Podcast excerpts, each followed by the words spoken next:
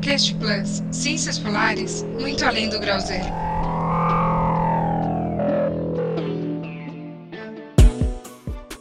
Olá, pessoal! Ouvintes curiosos, pesquisadores, estudantes e aventureiros. Meu nome é Tita Couto e eu sou educomunicadora.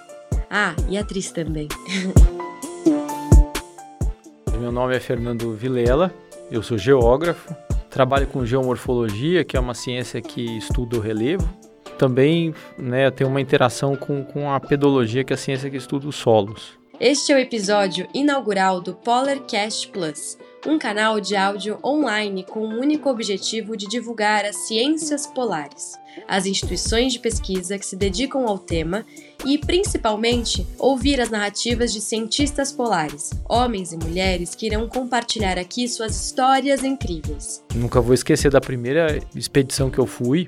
O nosso convidado de hoje é o professor Fernando Nadal Junqueira Vilela, que tem graduação mestrado e doutorado em Geografia pela FEFELESTE USP, mesmo lugar onde, hoje, ele é professor e coordena o Laboratório de Geomorfologia.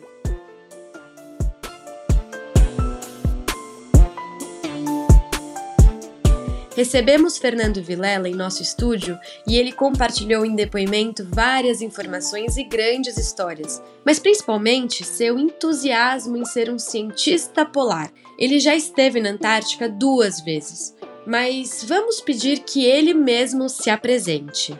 Exato, eu sou professor do Departamento de Geografia e também eu sou professor credenciado e sou coordenador do programa de pós-graduação em Geografia Física. Então, atuo no departamento desde 2014. A história do Fernando tem um componente curioso.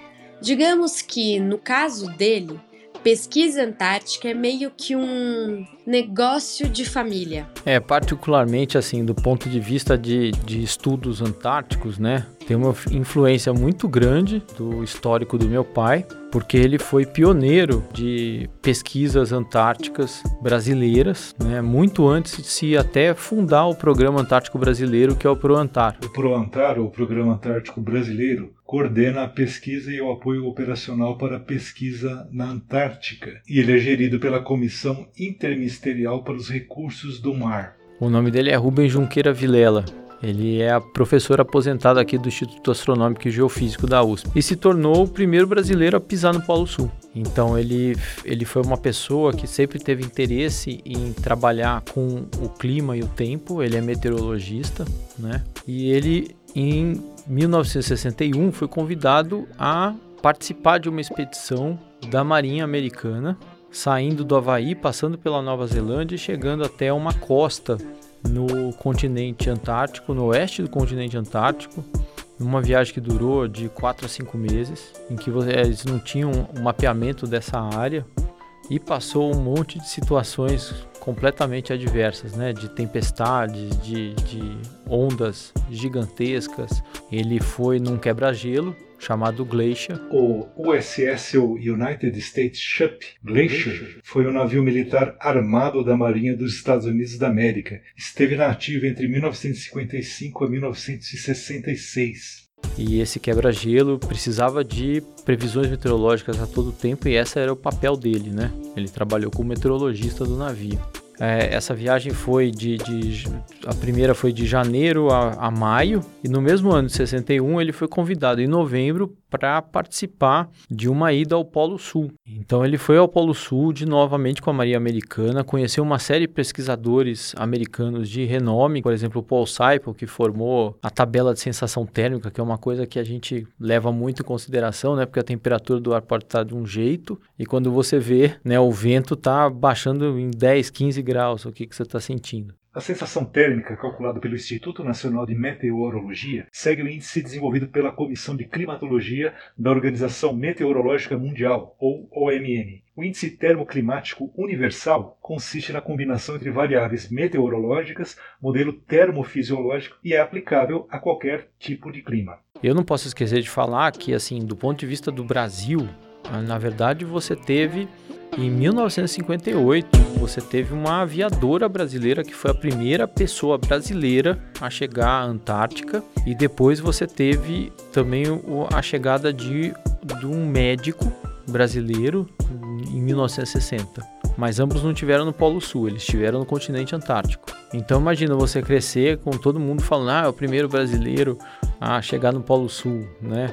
Para mim podia ser o décimo, para falar a verdade, mas o que me interessou muito é que tinha um material vasto que ele coletava, né? Uma coisa que era muito legal quando as viagens antárticas dele, que ele sempre trazia para gente algum tipo de souvenir mais endêmico, né? Então, por exemplo, uma vez ele trouxe uma ossada de pinguim que tinha sido destruída por uma orca.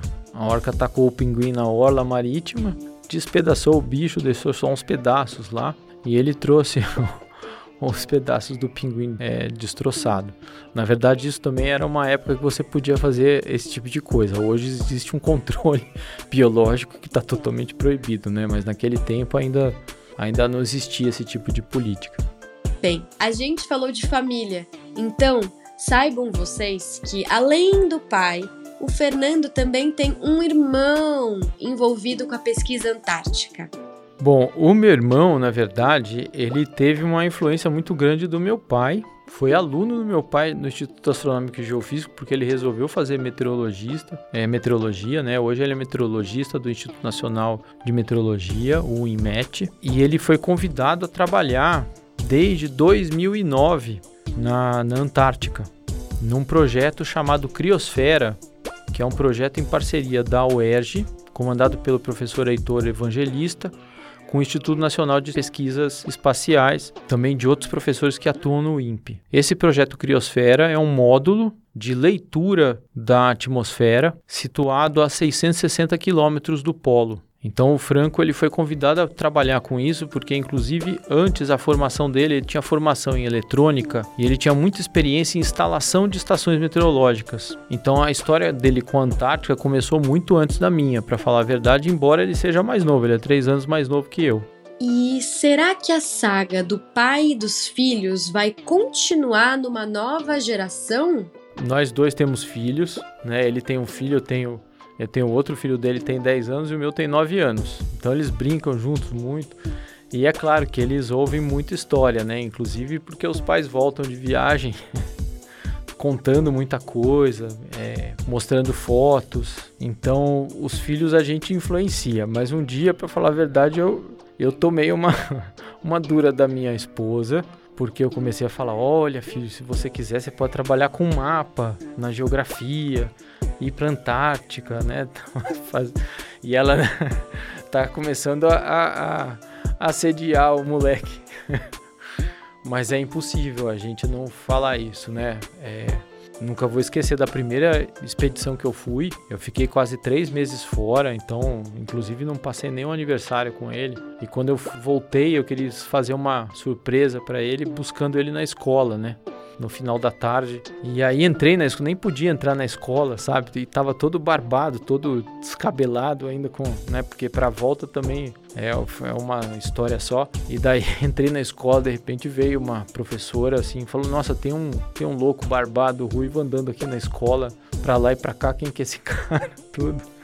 Aí foi aquela emoção quando encontrei com ele, né? Então isso aí marca bastante. E, e marcava para mim. I, imagina, quando a gente era pequeno, meu pai saía para as operandares, que são as operações do Programa Antártico Brasileiro, era num navio aqui do Instituto Oceanográfico que chamava Vladimir Besnar, que hoje em dia ele está, inclusive, infelizmente, sucateado no Porto de Santos, né? Sem manutenção, estão tentando ver se transforma em museu. O navio laboratório e navio escola professor Vladimir Besnar que se manteve operacional durante mais de 40 anos, foi construído na Noruega e lançado ao mar em 1966. Ele foi batizado com o nome do primeiro diretor do Instituto Oceanográfico da USP, personagem fundamental na aquisição da embarcação. O professor faleceu em agosto de 60, sete anos antes da chegada do navio ao Porto de Santos. E daí a gente descia até Santos e ele pegava o navio para ir à Antártica. Então a família inteira ficava ali no, no cais do, do porto, né, se despedindo, né? E tinha televisão e, e, um monte de gente, né?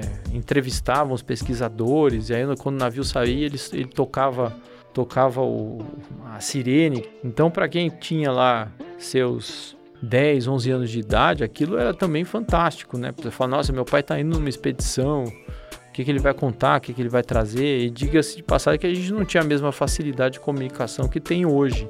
Quando ele tentava ligar pra gente, era todo aquele AUE, né? Às vezes ele, eles conseguiam fazer uma ligação entre o rádio do navio e um posto avançado, né, que conseguia transformar aqui em ligação telefônica, mas eram assim umas duas, três vezes. Às vezes ele ficava quatro meses fora, né? Então, é claro, tinha um sacrifício assim de não passar Natal, Ano Novo, né, essa coisa. Mas era muito legal assim quando voltava, né? Pensa que a história familiar acabou? Não. O Fernando ainda tem mais um caos para nos contar e é sobre pinguins, pessoas e o zoológico de São Paulo. Eles tinham encontrado alguns pinguins no litoral do Rio de São Paulo e eles estavam muito debilitados, iam morrer, não, não queriam é, que isso acontecesse, né? Fora que servia para pesquisa, etc. Então eles foram alocados para o zoológico de São Paulo. E a gente foi ver os pinguins lá, né? Criaram um ambiente mais frio para eles, para que eles pudessem, né, sobreviver. Mas eu lembro que meu pai aí mandou, levou um material todo da Antártica para lá com foto dele, etc. Nossa, aquilo parou o zoológico. Ficou todo mundo em volta, ele parecia, sabe, quando foi uma palestra que não tinha sido combinada, dele mostrando, né, as fotos e, e comparando os pinguins. Olha, esse aqui é o pinguim antártico, esse aqui é o pinguim de Magalhães, né? Esse aqui é o pinguim Gentoo, né? Então isso foi, foi bem bacana, assim. E você vai aprendendo, né? Agora a gente já conhece o Fernando e a parte da família dele, um tanto masculina, na minha opinião, que tem contribuído decisivamente para os rumos da ciência brasileira na Antártica. Alerta de spoiler: nos próximos dois podcasts, as entrevistadas serão duas cientistas polares, viu? Mas vocês devem mesmo querer ouvir sobre as viagens do Fernando. Antártica, lógico. E ele vai contar tudo pra gente, mas só no próximo bloco.